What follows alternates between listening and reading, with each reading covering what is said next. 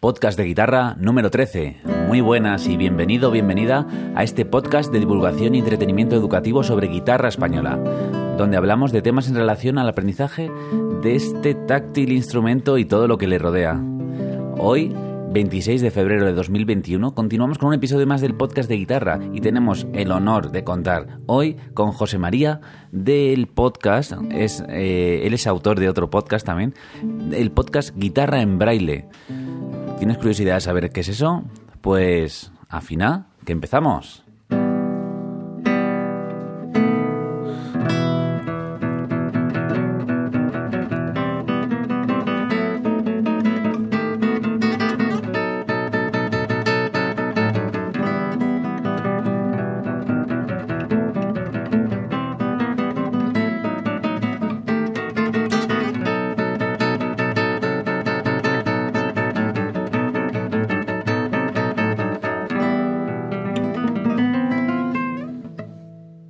Muy bien, pues ahora vamos con José María. Pero antes quería hablarte de cómo vamos en la escuela Punteo Maestro.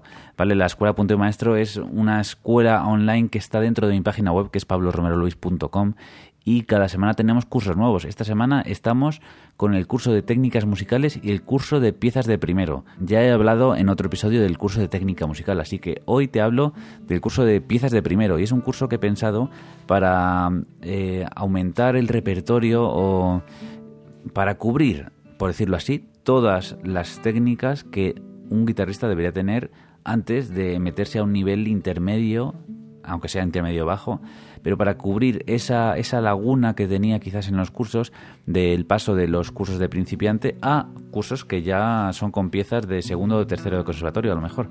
Y en el curso vemos cuestiones como pugar índice, notas simultáneas, o sea, cuestiones técnicas aplicadas a partituras a, canciones eh, populares o de mi invención. Mm, si te eh, llama la atención, mírate la clase de muestra que te voy a dejar un link también aquí debajo de en la descripción de este episodio.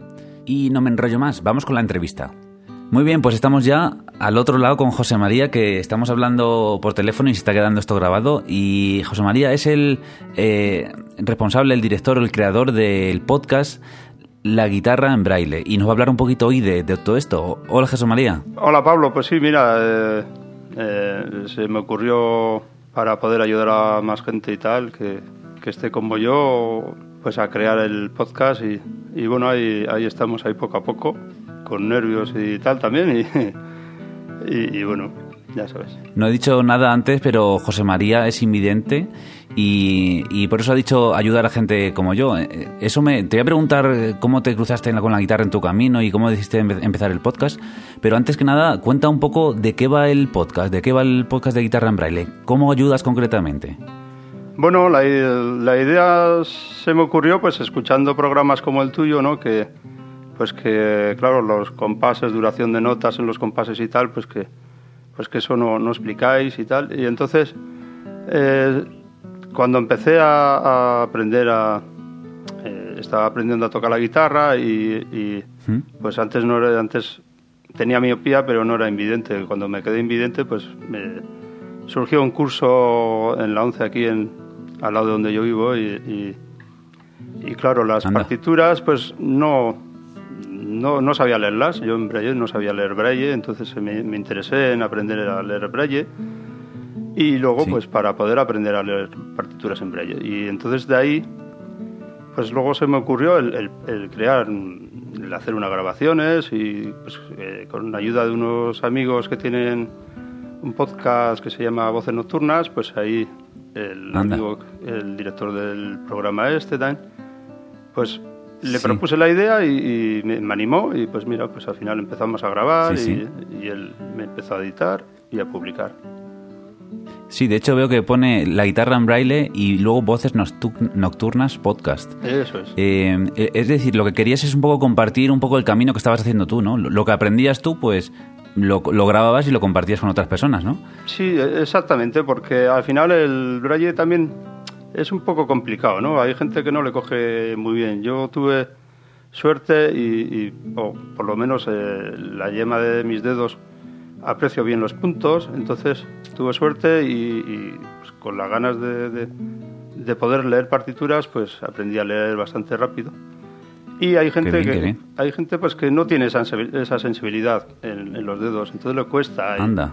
Y, claro, alguien que tenga el, mismo libro en el que yo estoy haciendo, leyendo las partituras y tal, pues es una ayuda. Sí.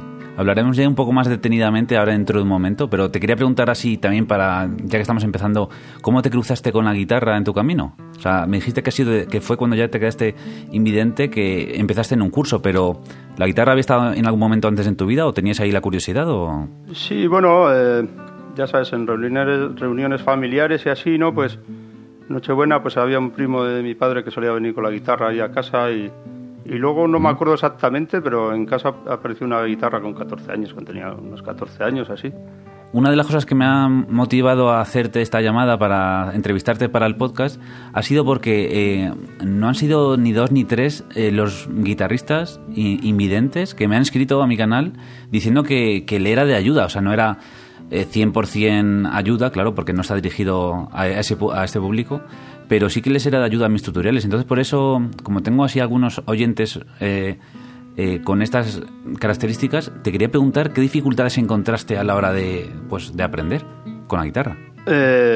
bueno, a la hora de aprender con la guitarra, la forma de tocar, el sonido que quieres sacar, no, no lo sacas bien, alguna cuerda que otra eh, resulta que al tocar una cuerda tocas un poquito otra y suena un poco raro y a la hora de soltar alguna cuerda también sí sí. Pues mira que, son, que son las, las dificultades normales que, tenemos todos ¿eh? en realidad al principio. sí sí. Y la cuestión de memoria imagino que tenga un papel importante no porque aparte de leer en braille pues tienes que luego acordarte no porque no es no pasas todo el rato el dedo para estar mirando y tocando es imposible, entonces leer es una dificultad y luego la memoria otra dificultad.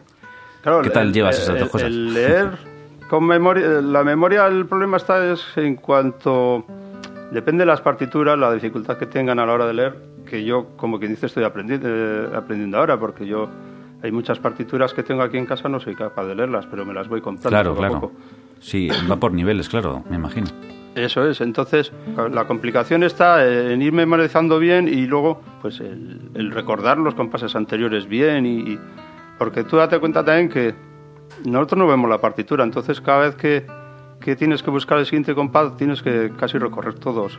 Hombre, hay en, algunos que te marca el número de compás que es, el 10, el 12, el número que sea, y entonces eso, pues una vez que encuentras ese número, ya es más fácil de seguir el, compás, pero el, memorizar y, luego si tienes que repasar hacia atrás, yo es donde más dificultad le veo, ¿eh?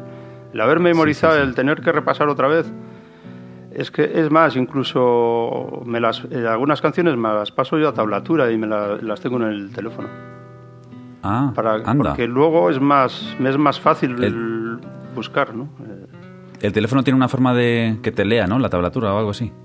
Sí, lo puedes. Eh, tú si lo escribes por líneas, por, ¿no? lo vas escribiendo por líneas en, en, tablatura, en el sistema más o menos que yo recordaba que, bueno, apuntas números de cuerdas, si son dos a la vez, pues apuntas eh, número 4, número 1 y luego número traste, que correspondería en este caso a, a la cuerda 4. Y esa forma para recordarlo te vienes más rápida. Sí, para repasar, incluso si no te acuerdas de algún compás o lo que sea, se me hace más, más sencillo que, tener que andar buscando el compás ahí poco a poco en, la tabla. En la partitura en braille, ¿eh? Claro, hay algunas que son sencillas, entonces, bueno, no, hay mayor problema. No, quería comentar también eh, que hablando de la, la, forma de estudiar las partituras también, eh, también solo una vez que tú empiezas a, aprender un compás, otro, otro, y una vez que llegas a un punto en el que tal, pues ese, como ese, como si dijéramos 8 o 10, 12, 16 compases, eso luego ya lo empiezo ya a repetir, y una vez que eso lo tengo bien, bien aprendido, ya sigo hacia adelante. Está muy bien. de hecho, es que es la forma que yo recomiendo siempre a todo el mundo. Y, pero bueno, también te digo que yo siempre lo recomiendo y lo repito por enésima vez a algunos alumnos, pero eh, siempre eh, tienen la, pues no sé, la costumbre de leer la pieza entera y luego ya otra vez entera y luego otra vez entera. Claro, con la dificultad añadida de de no poder hacer eso, al final aprendes mejor. Te quería preguntar ahora ¿cuáles son las barreras más altas que te encuentras? O sea, me has hablado de algunas cosas, pero eh, lo que dices, uff, ahora mismo no sé cómo podría seguirlo. ¿Alguna cosa que te estés ahí encontrando que es como que te esté frenando de alguna forma a seguir aprendiendo? Sí, yo por ejemplo, eh, ya sabes que hay partituras que, pues que yo hay partituras, por ejemplo, que, que van a una determinada velocidad que, que, yo a esa velocidad no es que no, no, me queda bien el sonido al tocar, entonces eh, como que se adarulla todo el sonido y, y, no me queda bien, ¿no? Pero eso ya es una dificultad personal, ¿no? Eh, estás aprendiendo a leer en braille, estás aprendiendo el sonido no te acaba de convencer, eh, quieres mejorar ese, el sonido, pero una vez que a mí una de las mayores dificultades que encuentro es que a la hora de estar tocando voy recogiendo los dedos de la mano derecha y el sonido no, me, suena, no me suena tan, tan bien, ¿no? Para tocar con guitarra española no me queda tan, tan redondo, ¿no? E incluso también eh, eh, a la hora de tocar una canción entera, que me salga bien, bien una canción entera, me, cuesta un montón. Ya, eso nos pasa a todos también, ¿eh? Es que eso parece que cuando oyes una grabación está todo perfecto, todo seguido, pero o sea, la realidad es que conseguir eso es una concentración muy, muy, muy grande. Eso es, sí. ¿Qué consejos le darías a una persona que es invidente y quiere aprender la guitarra o que se queda invidente y quiere aprender o continuar? ¿Qué consejos le darías desde tu experiencia?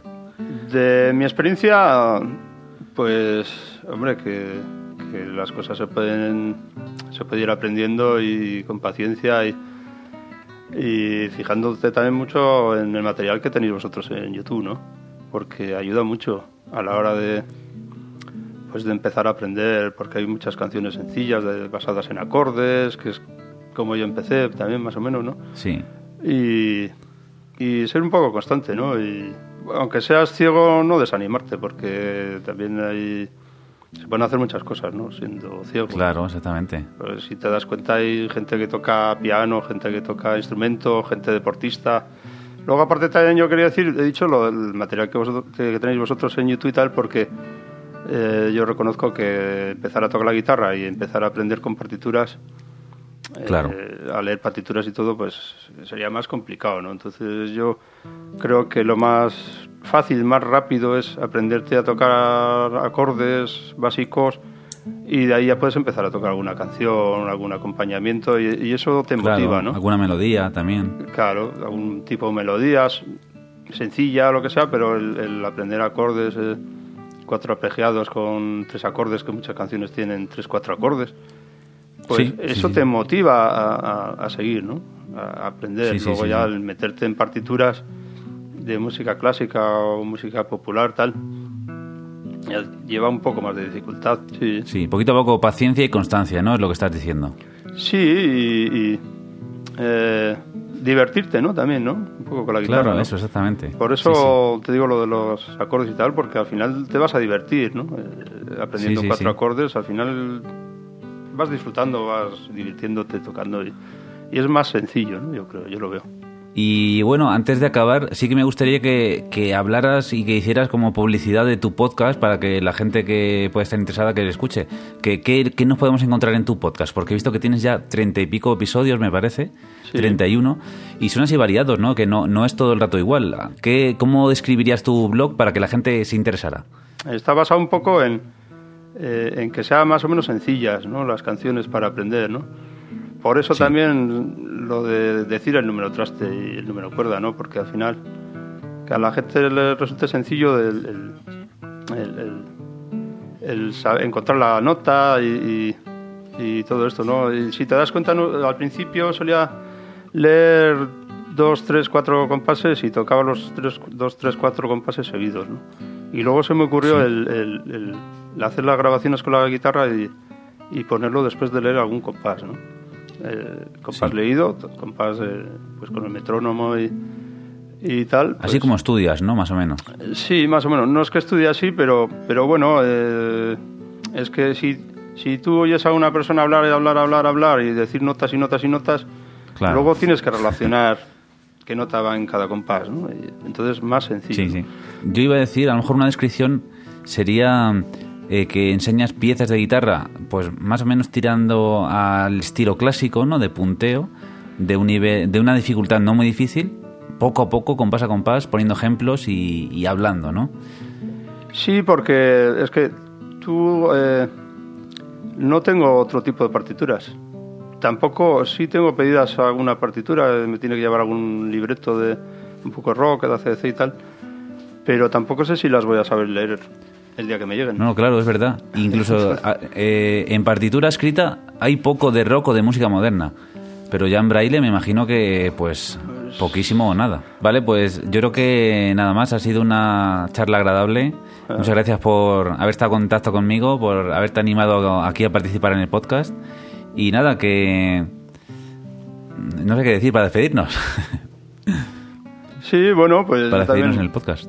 Pues, joder, pues agradecido de que me hayas contactado conmigo y, y que te, haya, te interese el, Pues bueno, el echar una mano también, ¿no? Al final no es echarme una mano a mí, es echarle una mano a más músicos, ¿no? A más gente que quiere aprender, ¿no? A mí yo pues es más, el día que yo, si yo decido dejarlo, me gustaría que alguien dijera, oh, pues voy a seguir por aquí yo, ¿no? Pues mira, eso está muy bonito para a ver si alguien quiere coger releve, el relevo o incluso ayudar, porque os dejaré en la descripción de, del vídeo o de mi página web, mejor dicho, porque aunque estéis escuchando esto en iTunes, hay un enlace a mi página web. Os dejaré el contacto de José María o, por decirlo así, los links hacia el podcast y a través de ahí o incluso en Twitter os podéis poner en contacto con él. Sí, Así está bien dicho, ¿no? Vale, vale, vale. Bueno, pues muchísimas gracias, José María. Hasta siempre aquí, ya sabes que tienes tu hueco. Muchas gracias. Muy bien, sí, pues nada, pues hasta, hasta más adelante o hasta luego y animar mucho a la gente que esté aprendiendo o, que quiera empezar, ¿no? Porque con esto que estamos haciendo entre todos, pues hay pues mucho material. Un saludo muy grande. Adiós, adiós. Ahora yo solo me queda decirte una cosa a ti que estás escuchando y es, toca mucho y equivócate. Sigue tocando y comete errores. Continúa y empieza de cero si es necesario, porque lo importante, lo bonito, es el camino que recorres.